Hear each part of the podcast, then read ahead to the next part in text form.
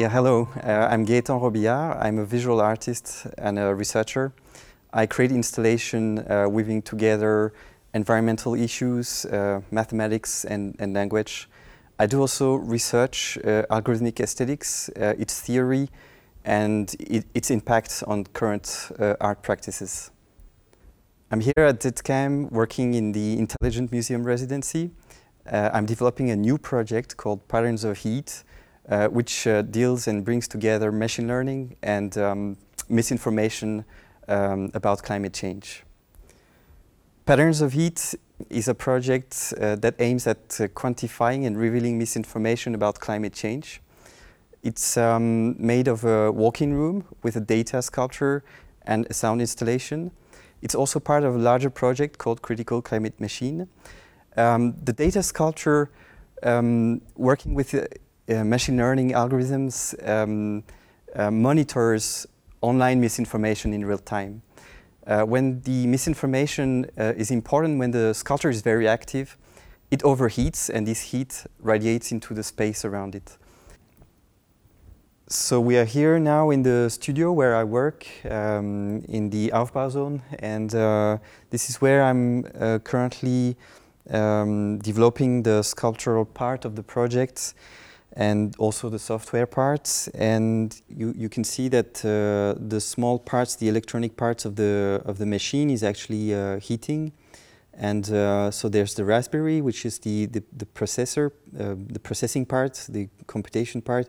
But there's also, of course, the, the electricity. Um, and um, yeah, the, the idea is to, to have a glimpse on, on what's happening there on, on this thermal dimension and uh, might overheat and the way this becomes a measure of, uh, of the uh, amount of online disinformation about climate change. The installation uses a machine learning algorithm coming from cognitive science. It was trained uh, on data coming uh, itself collected from uh, contrarian blogs and conservative think tanks. so it actually detects misleading arguments. Uh, the way this machine learning algorithm is used in, in the installation uh, is by showing its uh, inner mechanism. So the experience of the audience will be firstly about numbers, and uh, secondly, a database will result from the uh, outputs of the machine learning algorithm. Um, and this all will be uh, presented and documented as well. So what we see here is the, um, the architecture of the software. Uh, there's the claim monitor. So this part is actually communicating with Twitter. It's requesting on specific accounts uh, that are connected to conservative think tank and organizations. Actually, the first part of the work here is uh, building a, me a, memory of, of this misinformation.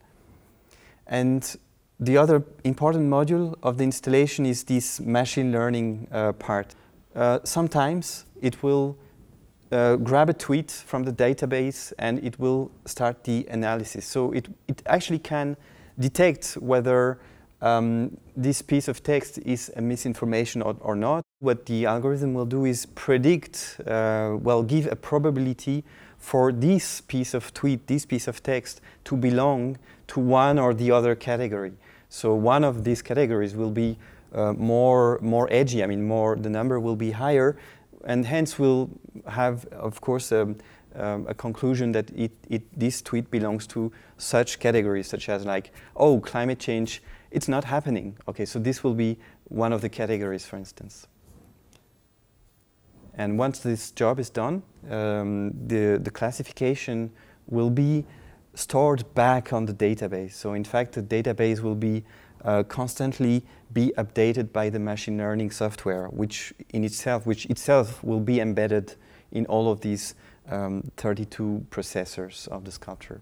So the machine learning system is actually embedded in uh, the physical work. Yeah. There's also another module um, that is more uh, the consultation module, and it's um, to help us to know, to, to monitor what's going on also in terms of of statistics, like which kind of misinformation is more, more important or more, um, more visible or more expressed uh, on the social networks. And the, the most important categories that are out there in terms of misinformation are linked to um, science is unreliable, so this is a misinformation type, and also policies are not efficient. So this is the second uh, most important uh, misinformation type. So uh, it will help us as as the public, I mean, to better understand also the state and the status of of these online uh, debates and online um, uh, false uh, claim. My motivation to use AI in this current project is actually based um, and comes from um, the research I'm, ha I'm having, I'm doing on, on algorithmic art, algorithmic aesthetics. I was especially rather focusing in the beginning on uh, pioneer works, uh, and this is still the case, and I'm um, uh, wondering how this impacts current artist, artistic practices. So, so in fact, the installation I'm, I'm currently developing here, Patterns of Heat, um, works also as a case study for my own uh, practice-based practice uh, research approach. Yeah, it's been two years I'm developing this cultural theory and uh, before, um, before focusing on misinformation, on climate change, I was focusing on uh, environmental data, uh, worked uh, in the, the, sea science. So I went on the sea, on the coast uh, of uh, Brittany in the west of France, meeting people who were uh, monitoring um, heavy storms and as a marker of the, the evolution of the environment and of climate. And I became very interested in one of their computational systems that generates waves uh, from archived data. So it's reconstructs, uh, reconstructing something that might have happened um, and uh, the, the, the, sculptural project started from here. From I tried to find a way to to express the, the computational nature of this observation of nature. And now this became, this, this, this cultural work became more of a machine that can be also the, the, the vehicle for new computational work. Um, and uh, recently I got very interested into misinformation, online misinformation of, about climate change. So that's why now it's like the project is extending um, in, in a new field and in a new um, investigation. The sound installation surrounds the sculpture. It opposes uh, two speech entities. One, the skeptical, uh, always tries to oppose another voice, uh, the climate advocate. Uh, the climate advocate refutes uh, the first arguments. Uh, this opposition will also reflect on a tension between also technology and society. Uh, together, the uh, sound installation and the sculptural work uh, make up a critical environment, which brings to the front the way uh, machine learning and climate change uh, enters the, the public discourse. I actually worked with um, non-professional actors, with uh, students on um, embodying false arguments and their, and its, their refutations, but I also work with um, cutting edge uh, software uh, uh, with IRCAM team that is used to generate improvisation in music.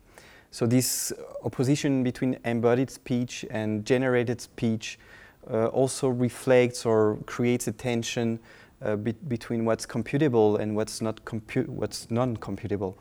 Um, and yeah, and I believe this opposition also reflects you know, the tension in uh, between society and, and technology. So that's, that's why I said um, um, in terms of soci societal approach or humanistic approach, this sound work also is also of importance.